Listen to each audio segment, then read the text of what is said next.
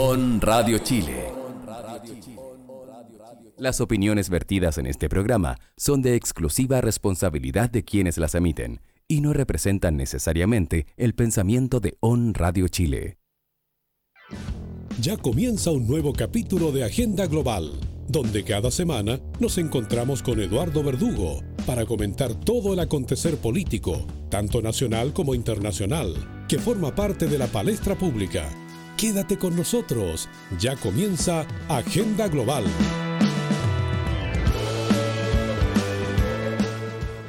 Hola, muy buenas tardes. Bienvenido a este nuevo programa de Agenda Global aquí por On Radio Chile. Hoy día, lunes 3 de mayo, tenemos un invitado, invitado destacado al abogado y analista Jorge Pirincho Navarrete.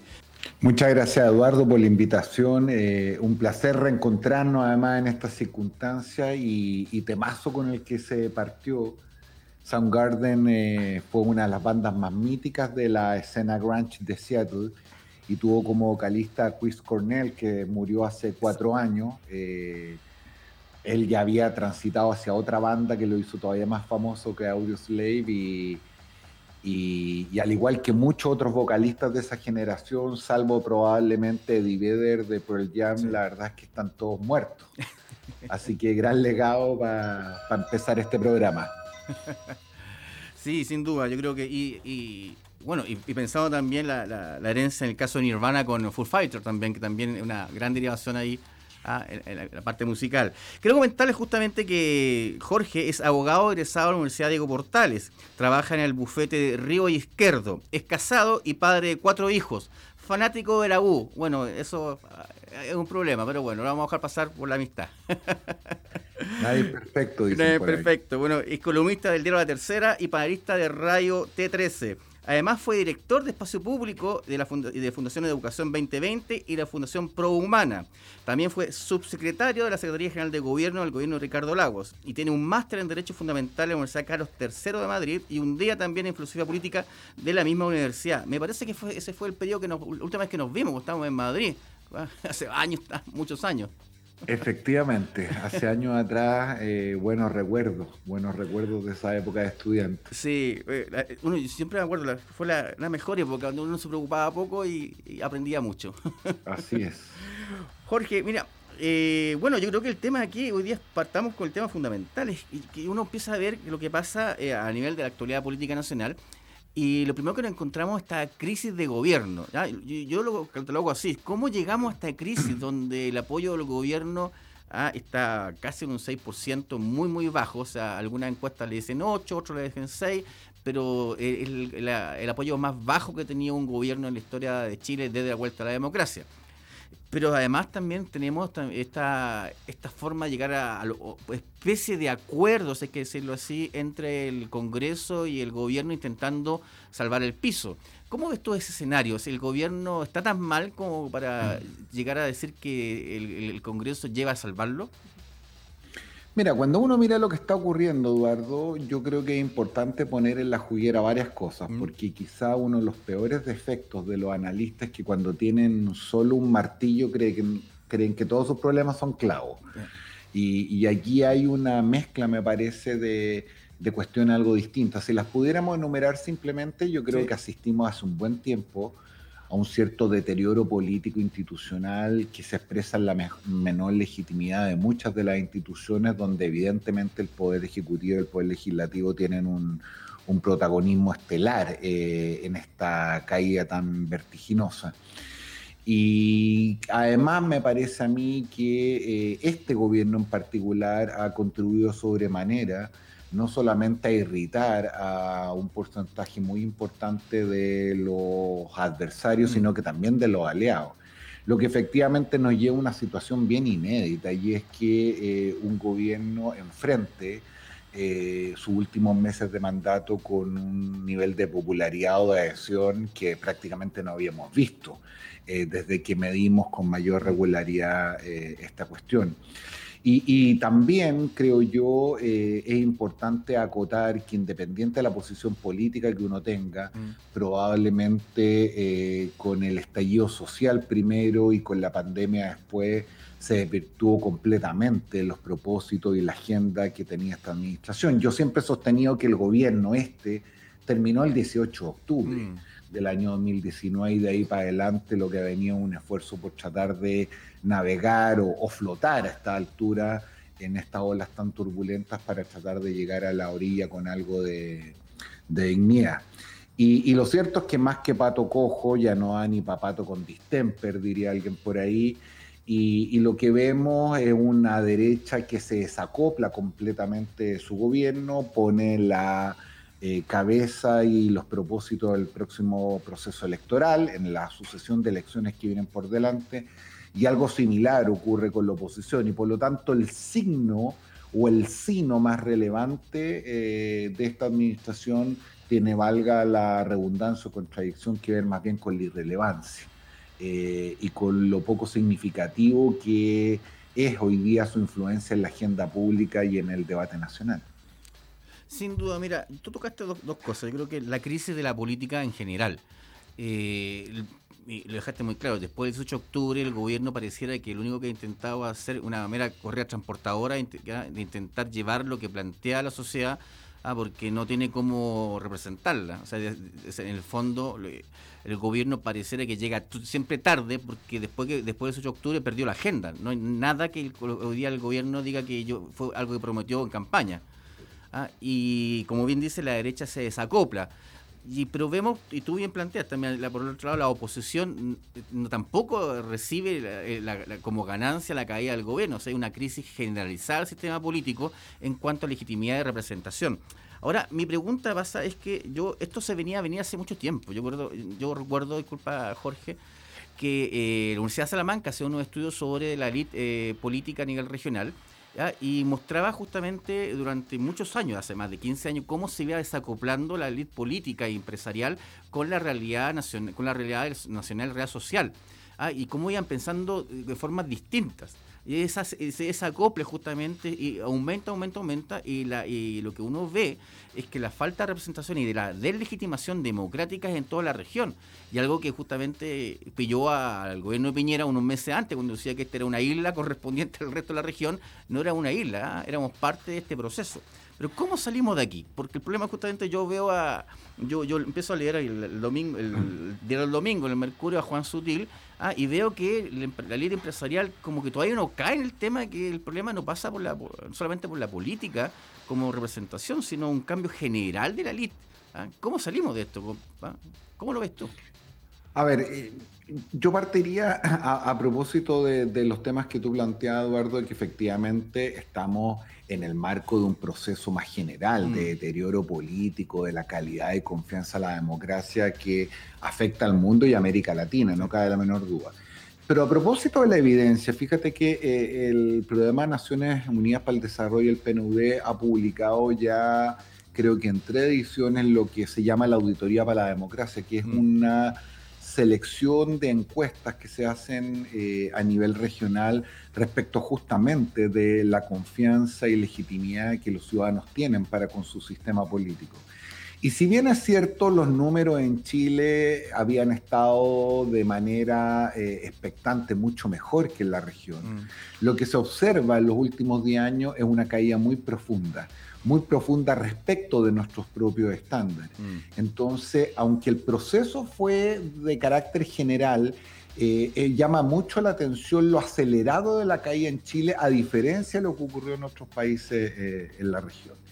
Y creo que justamente eso tiene que ver con este mayor distanciamiento de la clase política dirigente con los ciudadanos, con sus problemas, la cada vez mayor percepción que tienen las personas de que estamos en presencia de una suerte de club más preocupado de eh, cuidar sus privilegios y prebendas que justamente de servir a los ciudadanos, que es el objetivo más fundamental de la soberanía popular. Y la pregunta más difícil es efectivamente cómo salimos. Y yo creo que más allá de todas las preguntas sin respuesta. A mí me parece que el proceso constituyente y lo que vamos a iniciar ahora es, quizás la clave y la llave eh, para sortear eh, con algo de éxito este, este difícil momento. No solo enfrentamos, y lo digo como abogado, la decisión más importante que puede tomar un país en toda su historia, que no es otra que justamente definir qué viene y qué derecho, en qué calidad y en qué cantidad estamos dispuestos a garantizarle a todos los ciudadanos para nivelar la cancha y que el esfuerzo, el mérito y el talento no sea una quimera.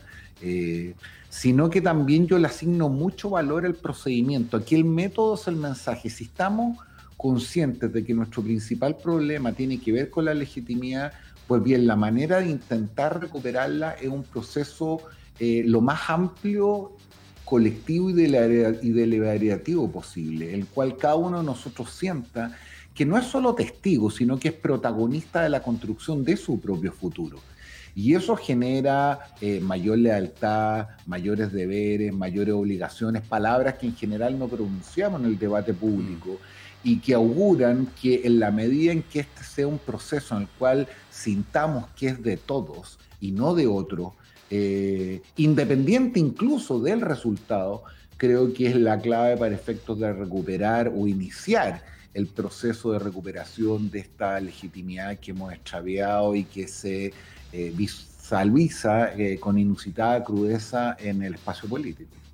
Sin duda. Mira, eh, Jorge, hay un, tema que a mí siempre me llamó la atención. Bueno, es que hay un autor, justamente, George Televis, que justamente que eh, plantea el concepto de los, veto players, los jugadores con veto. ¿ah? Y muchos académicos decían que Chile tenía un exceso de jugadores con veto. ¿ah? ¿Ah? donde no solamente estaban los vetos justamente por los coros en el Congreso, sino a nivel del Ejecutivo, sino a nivel Constitucional, y al final hay vetos tácitos, básicamente, con los gremios. Eh, ¿Tú crees que eh, ese, excesivo juego de que al final este juego democrático de llegar a, un a intentar llegar a un consenso lo más amplio posible de dibujaba este, la línea de representatividad democrática porque al final dice bueno alguien tiene que ganar en esta discusión política si al final un exceso un, consenso excesivo justamente trae que nadie gana ¿ah? Sí, mira, yo creo que de los mayores pecados que se pueden asignar al periodo de la transición, que, no son pocos ciertamente, más allá de sus luces, hay mucha sombra, uno de ellos tiene que ver con esta equivocada idea de que los consensos y los acuerdos pareciera que fueran fines en sí mismos y no instrumentos como lo que realmente son. Eh, la política tiene como principal función no solamente resolver nuestras diferencias de manera pacífica, sino que los progresistas o, a quienes, o quienes creemos que las sociedades no son realidades naturales y que por lo tanto la injusticia, la desigualdad, la miseria, no un destino ineludible, eh, la política justamente su mayor dignidad consiste en cómo de manera colectiva estas condiciones se pueden transformar para ir en auxilio de las personas que viven una situación objetivamente eh, más injusta. Y yo creo que eh, esa idea de eh, la aversión al riesgo, del miedo al conflicto, significó durante mucho tiempo que pareciera que para gobernar los que habían ganado no ganaban las elecciones.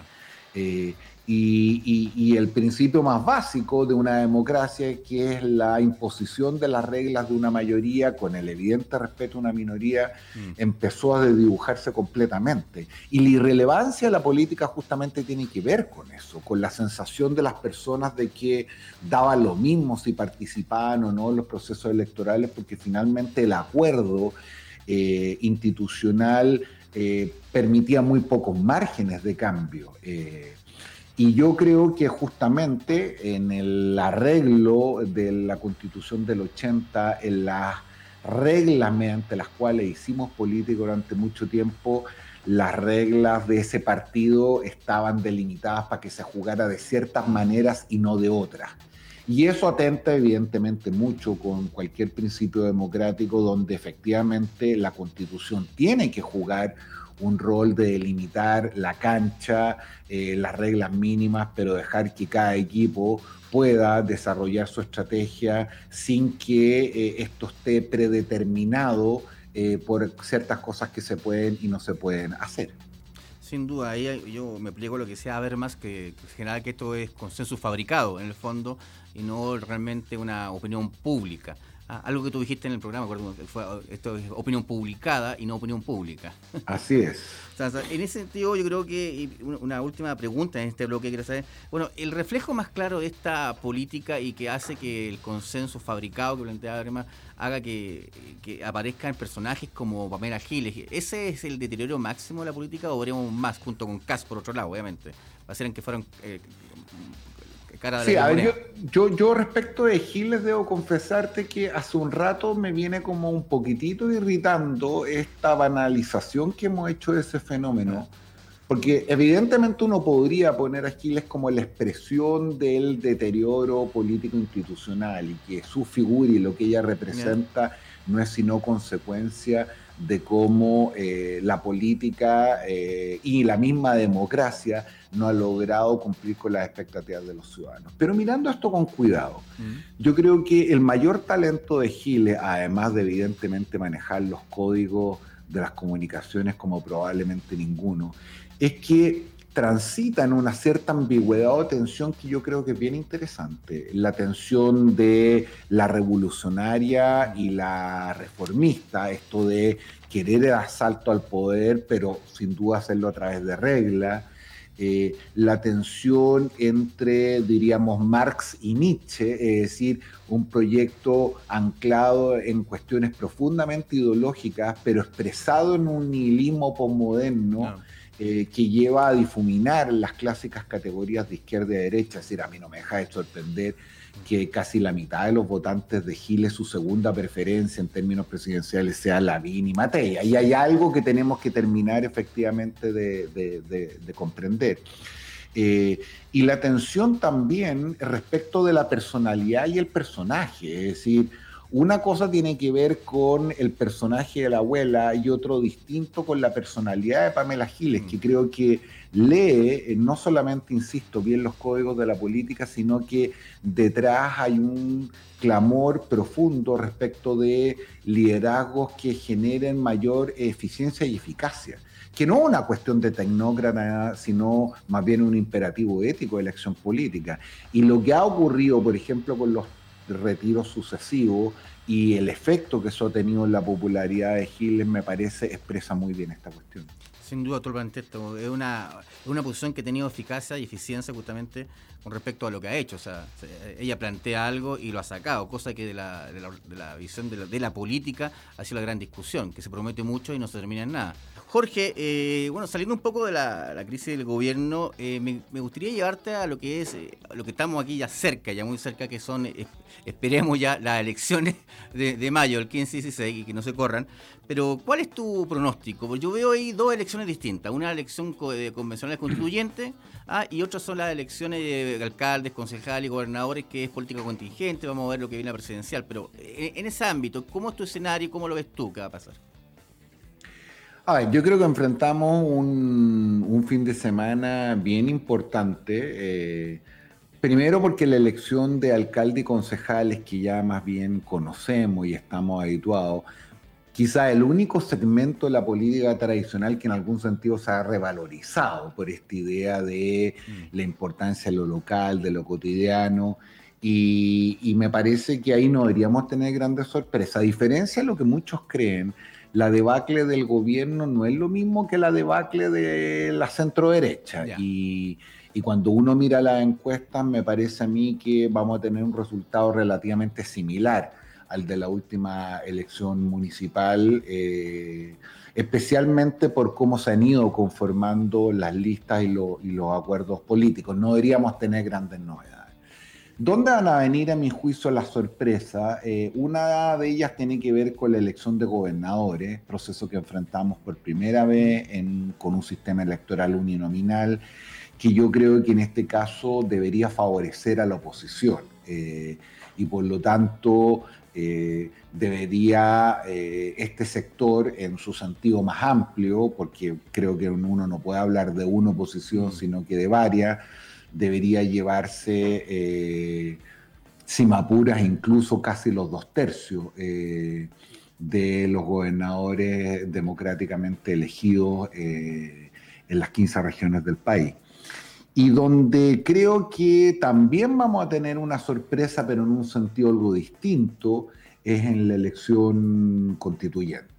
¿A qué me refiero? Yo tengo la impresión de que esa abrumadora mayoría que decidió que quería una nueva constitución y que más encima eh, pidió que todos sus miembros se eligieran por eh, sufragio universal y que tuvo su expresión en el plebiscito octubre del año pasado, más allá de lo inédito e importante y oportuno de tener una convención paritaria constituida por exacto número de hombres y mujeres y que además vamos a tener eh, cuotas de representación original para los pueblos originarios me parece a mí que eh, nadie va a lograr, a lo menos en términos generales, eh, llevarse la pelota para la casa.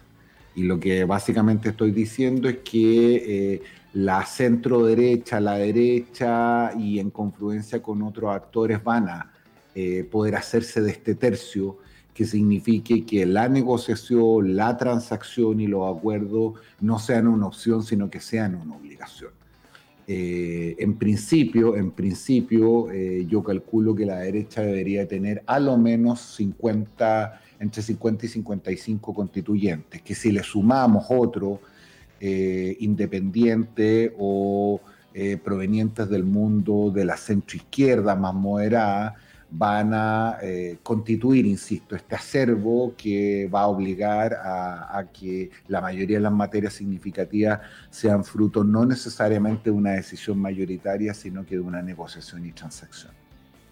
Jorge, eh, tú bien planteada, yo creo que eh, se, convertiría así este, estos 50, 55 escaños que ganaría la, centro derecha y la, derecha es una garantía de evitar la, aplastar las mayorías sobre la minoría y obligaría justamente estos acuerdos que todo el mundo quiere, justamente un acuerdo nuevo en un, nuevo siglo, pero eh, llegar a ese consenso eh, real en la Constitución. Sí, lo que pasa es que este es un tema bien discutible, Eduardo. A ver, uno como abogado, y no solamente como abogado, como ciudadano, entiende que cuando se afrontan ciertas discusiones, evidentemente estas deben generar un mayor nivel de consenso que el de mm. las leyes propias de las mayorías democráticas en un régimen normal. Y por lo tanto, el que estos acuerdos eh, o el que estas propuestas requieran un quórum específico eh, parece del todo razonable. Lo que es discutible, pero que tiene que ver con el origen del acuerdo del 15 de noviembre del año 2019, conocido por la paz y la nueva constitución, mm. lo que es discutible, insisto, es que estemos en presencia de un quórum tan alto. Eh, tan alto que de hecho es el quórum que actualmente tiene la constitución del 80 para la reforma mm. sus capítulos más significativos, lo cual para algunos deja de ser un elemento que eh, favorece los acuerdos y se transforma en una suerte de veto o eh, de protección de la minoría que pudiera eventualmente no estar dispuesta a llegar a acuerdo o a concederle a la mayoría algunos puntos en temas tan fundamentales como derechos sociales, recursos naturales, eh, rol del Estado, en fin.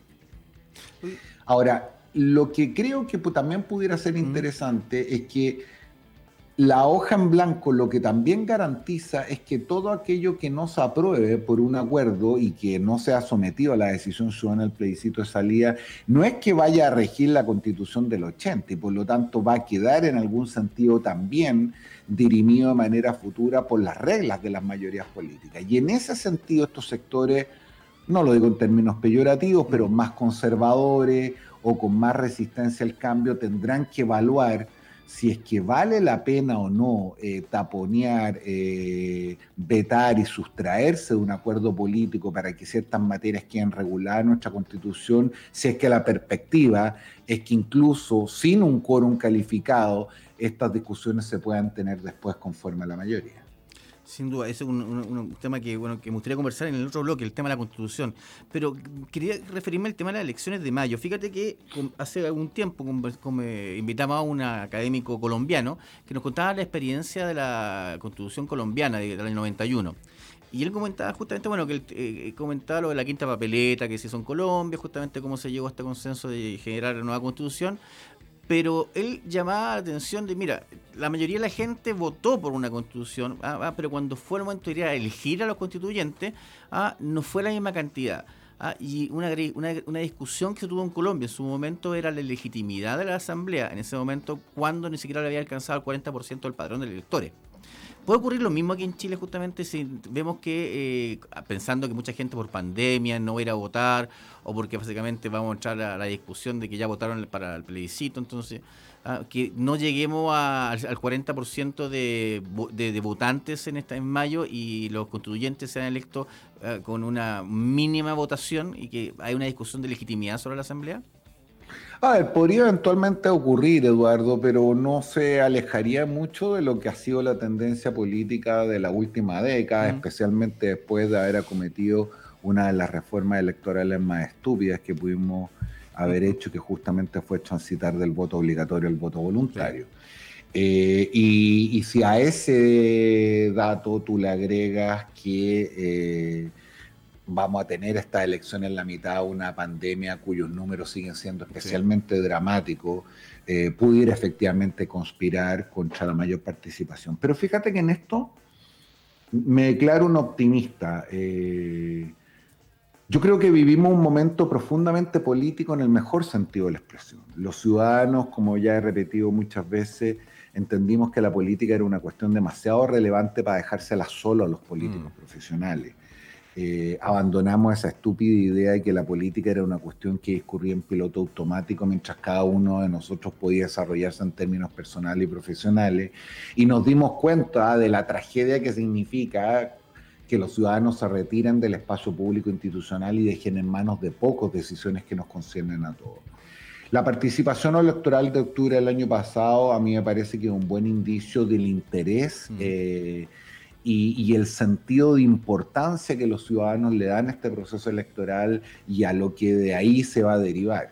Y por lo tanto, claro, no, me atrevería a decir que vamos a tener una votación particularmente alta, pero nada por debajo, nada por debajo eh, de lo que hemos venido observando, muy por el contrario, y, creo que en esas condiciones la discusión de la legitimidad eh, queda un poquitito resuelta.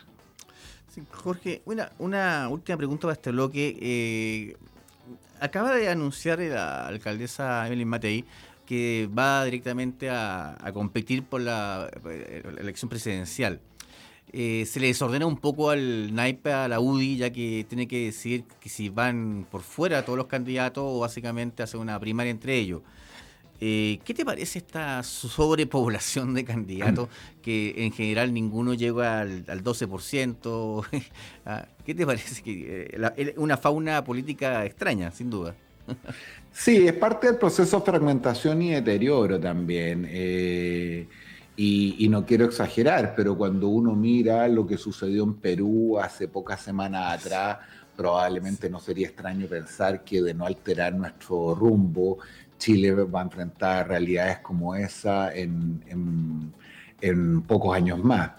Pero, pero fíjate que el panorama está menos desordenado de lo que uno cree. Como decía un amigo mío con algo de sarcasmo, esto es lo más parecido a la política. y en eso hay ciertas cosas que, que no se han modificado mucho. La derecha está bastante ordenada en una primaria que va a tener a cuatro o cinco candidatos según la decisión, según cómo se resuelva la decisión de Matei. Cast probablemente va a ir por afuera repitiendo el libreto la vez pasada y después apoyando al candidato de derecha que pasa a segunda vuelta. Y la mayor dificultad justamente es la que tú señalas. Eh, es que si Matei concurre directamente a la primaria, eso divide el público del gremialismo y de la UDI, y por lo tanto merma las posibilidades de cualquiera de los dos. Y hasta el momento dábamos casi por sentado que esa primaria le iba a ganar Lavín y mm. que iba a ser representante de la derecha, que además iba a pasar a, segunda vuelta. Y todo esto sin mencionar cosas que a ratos pueden parecer eh, finezas dentro del desastre político que estamos eh, asistiendo, pero me parece particularmente complejo, y esto vale para Jadwe también, ¿eh? Mm. Eh, que alguien que se presenta a una elección de carácter popular, que pide la confianza de los ciudadanos, ya declare que no va a durar más de pocas semanas en el cargo. creo que esa banalización y esa poca importancia que se le da a la decisión de los ciudadanos poco y nada contribuye justamente a este proceso de legitimación que estamos alegando. Y donde está un poquitito más el desastre es la oposición. Eh, yo diría que la derecha tiene todavía ciertos niveles de unidad y cohesión eh, que garantizan que enfrenta un proceso eh, con, relativo éxito. Y en las oposiciones está la vieja concertación, ex nueva mayoría, la centroizquierda, la socialdemocracia, llamémosla como la llamemos, está completamente destruida, sumida en la irrelevancia, donde todos sus candidatos bordean el margen de error y de ahí, claro, probablemente va a salir uno, pero creo que los ojos tenemos que ponerlo en lo que ocurre en la otra izquierda, en esa izquierda más radical, más vanguardista, también llamémoslas como nos parezca, donde está Jadwe, donde podría concurrir una primaria con Boric y donde nos sigue rondando eh, la figura de Pamela Giles sin saber si es que primero va a ser o no va a ser candidata presidencial y si lo es, si es que va o no a concurrir estos procesos preelectorales eh, en el marco de una institucionalidad partidaria que ella misma ha mirado con recelo distancia. Sin duda, esa, esa, en el caso de la oposición, tú bien lo planteas, son dos oposiciones, ¿ah? e incluso uno puede decir son dos oposiciones y un outsider si Pamela quiere decir por fuera. ¿ah? porque eh, si vemos la lógica del Frente Amplio, ahí Boric está, discutiendo eh, ah, en ese planteamiento, y Jadwe también tiene esa, esa, cosa rara que tú dices, bueno, voy, que dice voy, pero yo solo voy con el Partido Comunista, no acuerdo con nadie, no voy con nadie, entonces se resta también a la posibilidad de tener apoyo en una segunda vuelta. Entonces ahí se ve mucho más desordenado el caso de, la elección del centro izquierda y por la hora izquierda. Ahora, la irrupción de eh, Yanna Proboste en el escenario de esta ex nueva mayoría, que ha, ha, concentrado las miradas justamente de muchos analistas y muchos eh, políticos en el fondo. Ah, parece que el PPD ya se tendría como viéndolo con buenos ojos a Proboste Proboste. Dentro de la ADC están pensando si Jimena Rincón es la mejor candidata ah, ah, y Narváez en ese, en ese espacio no, no, no, se ve que va creciendo. De hecho, Insulsa le pegó un, golpe fuerte también el fin de semana, señalando que si no fue no pareció la mejor idea elegirla sin ver la encuesta. Entonces, el nombre de Yana Proboste sale como un salvavidas, si lo hace bien después de esta crisis del gobierno. Es un poco temprano, Eduardo, para sacar conclusiones. Siendo sumamente respetuoso del liderazgo de Yana Proboste, me parece que es tal el estado de descomposición y relevancia de ese sector político que, valga la redundancia, en mi familia política de pertenencia, entre otras mm. cosas, eh, que cualquier novedad eh, aparece como particularmente auspiciosa y tendemos a tratar de volcar nuestra mirada con mayor entusiasmo, confundiendo algo lo que la descripción de un fenómeno con también un deseo de realidad. Eh, y yo creo que detrás del liderazgo Probosta hay una cosa interesante, pero que este movimiento también puede ser un tanto peligroso. lo primero es que aporta de un proceso constituyente donde los ciudadanos le han pegado una bofetada eh, en el hocico a la clase política a partir de octubre del año pasado, eh, esta idea de la cocina o del mm. nuevo acuerdo institucional previo a la deliberación democrática eh, puede ser una cuestión compleja y de hecho las largas explicaciones que se han dado al respecto evidencia que ahí hay un cierto forado. Lo segundo que eh, es peligroso también negociar eh, y llegar a acuerdos con alguien que es completamente irrelevante, y pienso en el gobierno. Todos mm. los gobiernos son como un yogur, tienen fecha de vencimiento y en la medida que se acerca el proceso electoral se ahonda su irrelevancia. Eh, pero incluso en tercer lugar, poniendo ya la mirada en los liderazgos futuros y tratando de armar un acuerdo, eh, para lo que viene por delante, me parece a mí que no solamente Proboste, sino que en general la clase política tiene que tener cuidado en no ahondar esta dicotomía entre lo institucional y lo ciudadano, eh, entre la cocina y lo popular, eh, entre las reglas de lo que está terminando y las normas de lo que viene por delante porque eso no solamente contribuye a exacerbar los ánimos, a generar mayor polarización, a evitar el diálogo, sino que eh, es una cancha servida para aquellos liderazgos que han justamente profitado, y lo digo en el mejor sentido de la mm. expresión, de esta debacle, como es el caso de, Pamela Gil. Entonces, por una parte tiene a Pamela jugando por afuera eh, y que se aprovecha esta dicotomía, Por otro lado, tienes eh, a Yasna y a otros liderazgos tratando de reflotar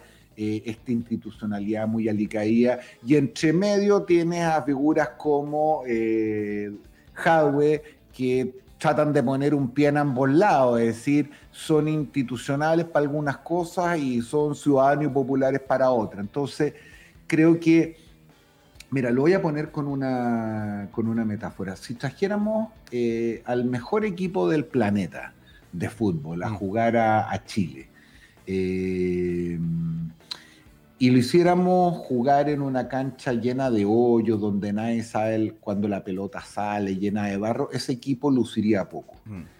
Yo creo que todavía vivimos en la ilusión de que esto se resuelve con otro liderazgo, es decir, con otros jugadores. Y no hemos advertido que el principal problema que tenemos, más que el elenco de jugadores, es que la cancha donde estamos jugando este partido está profundamente deteriorada. Y es eso lo que yo creo que tenemos que apostar. Sin duda, yo creo que tú, la, metáfora es muy buena. hay que reempastar la cancha para poder jugar, o si no, no juega nadie. Así es. Así estamos jugando. Jorge, quería invitarte justamente a este último bloque de programa para conversar ya de fondo sobre la Constitución. Quiero que hagamos pedagogía política, porque yo creo que una de las cosas que faltan y uno empieza a escuchar y a conversar con la gente en la calle, es que todavía hay mucha discusión de eh, cómo se, va a conformar o se va a construir y generar esta nueva constitución. Entonces la idea es generar un poco esta, pedagogía política, entendiendo cómo crees tú que debería ser esta nueva constitución. ¿Cuáles son tu visión? A ver, eh, yo en términos estructurales soy más amigo de las constituciones poco comprensivas y, que establezcan las cuestiones fundamentales que, insisto, permitan una razonable y equitativa distribución del poder, eh, que pongan las reglas mediante las cuales se va la deliberación y la discusión política y al mismo tiempo aseguren cuestiones mm. fundamentales que creo que están en el centro de lo que es el alegato principal que estaba detrás del estallido social. Un alegato y una queja y un clamor más objetivo que tiene que ver con ciertas carencias eh, importantes que observan muchos ciudadanos en materia previsional, de salud, de educación, de ingreso, pero al mismo tiempo también resolver esta idea un tanto más subjetiva, pero muy presente, de que hemos construido una sociedad de ciudadanos de primera y segunda categoría donde no todos somos iguales ante la ley eh, y que por lo tanto la democracia incumplió su más básica y mm. fundamental promesa que justamente no es otra que representar de manera más o menos equitativa los intereses de todos los ciudadanos. Yo creo que en términos de la discusión constitucional, más allá de las cuestiones que siempre nos excitan a los abogados, pero que no mm. necesariamente son muy trascendentales, eh, para muchas personas, si es que vamos a tener un nuevo régimen presidencial, parlamentario, semipresidencial, una o dos cámaras. Me parece que el debate debería básicamente concentrarse en tres ámbitos distintos. Primero, cuáles son estos bienes y derechos que como comunidad política vamos a garantizar a todos los ciudadanos, lo que llamamos los derechos sociales. Eh, porque justamente eso es lo que permite eh, que esta carrera sea una carrera equitativa y que no termine dirimiéndose por la cuna, por el lugar donde uno nació, por el apellido, por el colegio donde estudió, en fin, eh, y que finalmente no terminen siempre ganando los mismos y perdiendo. Y, aquí me parece se va a dar un debate muy interesante porque la provisión de bienes y servicios públicos no necesariamente es la provisión de bienes y servicios estatales. Entonces, junto con garantizar estos derechos, la pregunta es si preferentemente deben ser provistos solamente por el Estado o bajo condiciones evidentemente distintas, como ha sido hasta ahora, va a haber o no va a haber participación del mercado, de la empresa y del sector privado en la provisión de, de estos bienes y servicios. Yo creo que hay un segundo tema muy sentido que tiene que ver con los bienes nacionales de uso público, los recursos naturales, eh, donde, por ejemplo, eh, la razonable discusión de aquello que es nuestro como comunidad política, mm. cómo se explota, eh, no solamente en mayor beneficio de los ciudadanos, sino que también en consideración a cuestiones muy significativas que tienen que ver con eh, el momento global que estamos viviendo, pienso, pienso en la crisis climática, en el medio ambiente, en fin.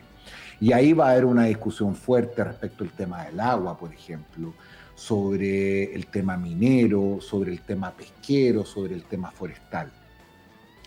Y creo que eso va a llevar también a una discusión más bien de carácter simbólico, pero que creo que es muy relevante, que tiene que ver con cómo esta constitución genera o contribuye a, un nuevo proceso de identidad. Fíjate que los alemanes tienen un concepto muy bonito después de la Segunda Guerra Mundial y la tragedia que eso significó, justamente la elaboración de este proceso le llamaban o lo significaban como el patriotismo constitucional, es decir, la patria es el resultado de eh, este, esta deliberación colectiva, este esfuerzo común, esta búsqueda entre todos de que aquello eh, que nos tiene que gobernar y cómo y bajo qué condiciones para los próximos años. Y ahí hay ciertas tendencias que a mí me parecen especialmente importantes. Por ejemplo, reconocer la diversidad mm. eh, y toda la discusión que pudiera tener que ver con los pueblos originarios, eh, la declaración de que Chile, por ejemplo, sea un Estado plurinacional,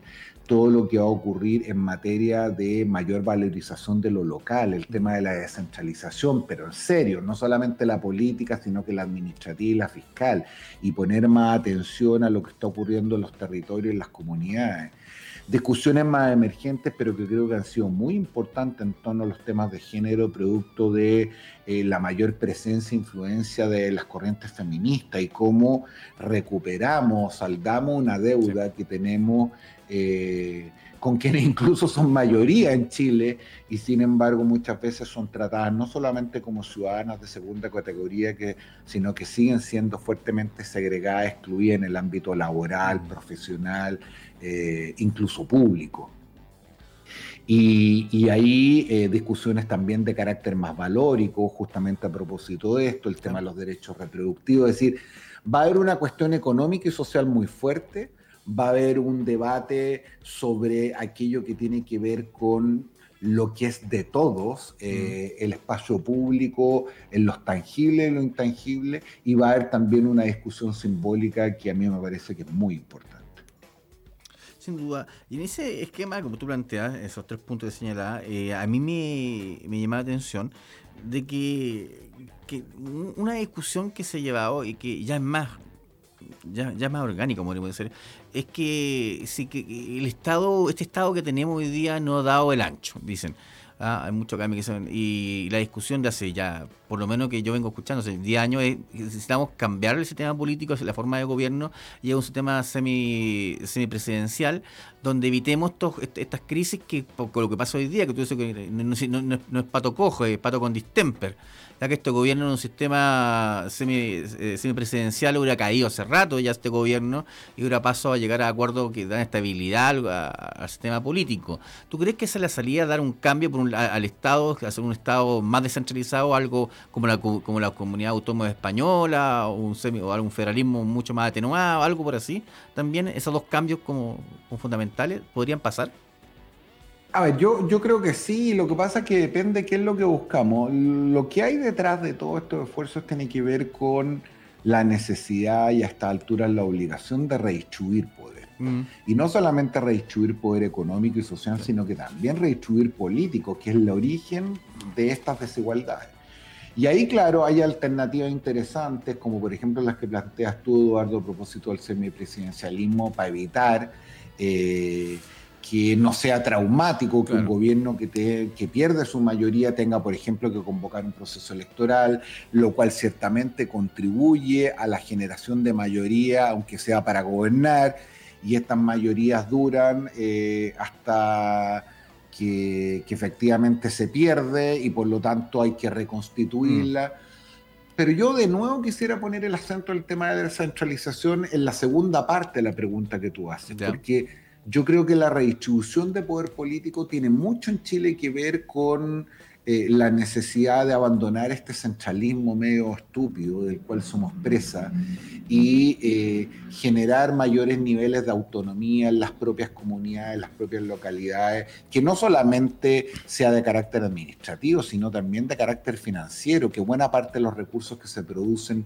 queden en las regiones, que haya mayor eh, poder de decisión para sus proyectos de desarrollo local y regional, en fin. Y, en la combinación de ambas creo que está la, alternativa. Yo creo que si transitamos, por ejemplo, un régimen semipresidencial sin hacernos cargo de las deudas importantes en materia de centralización, la verdad es que vamos a estar enfrentados a un problema relativamente similar porque eh, hoy día y, particularmente en ese tipo de regímenes, los parlamentarios, en este caso los diputados, mm. que son sus principales mm. protagonistas, cumplen una función más bien de carácter nacional que de carácter local. Son ministros de Estado, son parte del Ejecutivo, entonces mm, vamos a tener que eh, caminar y mascar chicle al mismo tiempo para tratar de llegar a una alternativa que efectivamente logre mayores niveles de autonomía, de redistribución del poder político y de menos influencia vertical del Poder Ejecutivo como se ha exacerbado probablemente eh, en las últimas décadas. Sin duda, y tú tocas el, tema, yo creo que el, eh, no, sacamos nada con hacer un, cambiar un régimen político, o básicamente un sistema semi, semipresidencial, si no descentralizamos también por otro lado. O sea, la elección de gobernadores hoy día es, importantísima porque es un avance en el proceso, pero seguimos en esa lógica de desconcentrar, pero no hay descentralización, porque como tú planteas, no se le entrega recursos financieros, no hay sistema de fiscalización, el delegado provincial, el delegado regional va a tener mucho más poder incluso que el gobernador en algunas cosas y esa, esa reforma está, está coja al final. Efectivamente. Y mira, y Gabriela Mistral, a quien hemos recordado por estos días, tenía una frase muy bonita. Decía, de toda obra saldrás con dolor porque fue inferior a tus Yo me, parece que nuestro mayor peligro tiene que ver con frustrar de nuevo un conjunto importante de expectativas que hay en los ciudadanos. Mm. Y para eso, como tú muy bien decías, Eduardo, hay que hacer harta pedagogía y tener coraje también para poner sobre la mesa eh, planteamientos que no siempre encuentran la rápida comprensión de los ciudadanos. Esto va a ser un proceso largo eh, y a ratos tortuoso, difícil, y desde esa perspectiva me parece a mí nos debe animar la esperanza de creer y estar convencidos de que vamos a tener un buen resultado, pero que no va a ser fácil y que va a requerir de mayores niveles de compromiso, de paciencia y de lealtad de los ciudadanos en la perspectiva, insisto, de eh, transitarlo con éxito porque llegar al final va a ser una cuestión muy importante, pero el cómo se llega lo va a ser todavía más. Sin duda, Jorge, aquí hay dos caminos, uno de la discusión y después el camino de la implementación, que va a ser igual de difícil. Entonces, te, quiero agradecer, Jorge, por esta hora de conversación aquí con eh, Agenda Global en On Radio Chile. Bueno, y terminamos nuestra conversa hoy día. Muchas gracias, Jorge, por estar discutiendo la actualidad nacional y visorando un poco, viendo lo que podría hacer nuestro Chile en unos años más. Así que muchas gracias. Gracias, gracias a ti Eduardo, los felicito por el programa y espero que nos volvamos a ver pronto. Cuídense mucho. Un abrazo, muchas gracias Jorge. chao, chao. Chao, chao. Y a ustedes que nos siguen por On Radio Chile aquí en por, eh, a nivel de internet ¿ah? o nos escuchan también desde la aplicación, le damos las gracias por estar hoy día con nosotros y dejamos invitados para un nuevo programa en On Radio Chile Agenda Global. Así que muchas gracias y hasta luego. Hasta aquí llegamos con Agenda Global. Si te perdiste el estreno de Agenda Global, no te preocupes. Este miércoles a las 10 de la mañana podrás escuchar su repetición para mantenerte al tanto de toda la actualidad política nacional e internacional. Hasta la próxima. Las opiniones vertidas en este programa son de exclusiva responsabilidad de quienes las emiten y no representan necesariamente el pensamiento de On Radio Chile. On Radio Chile.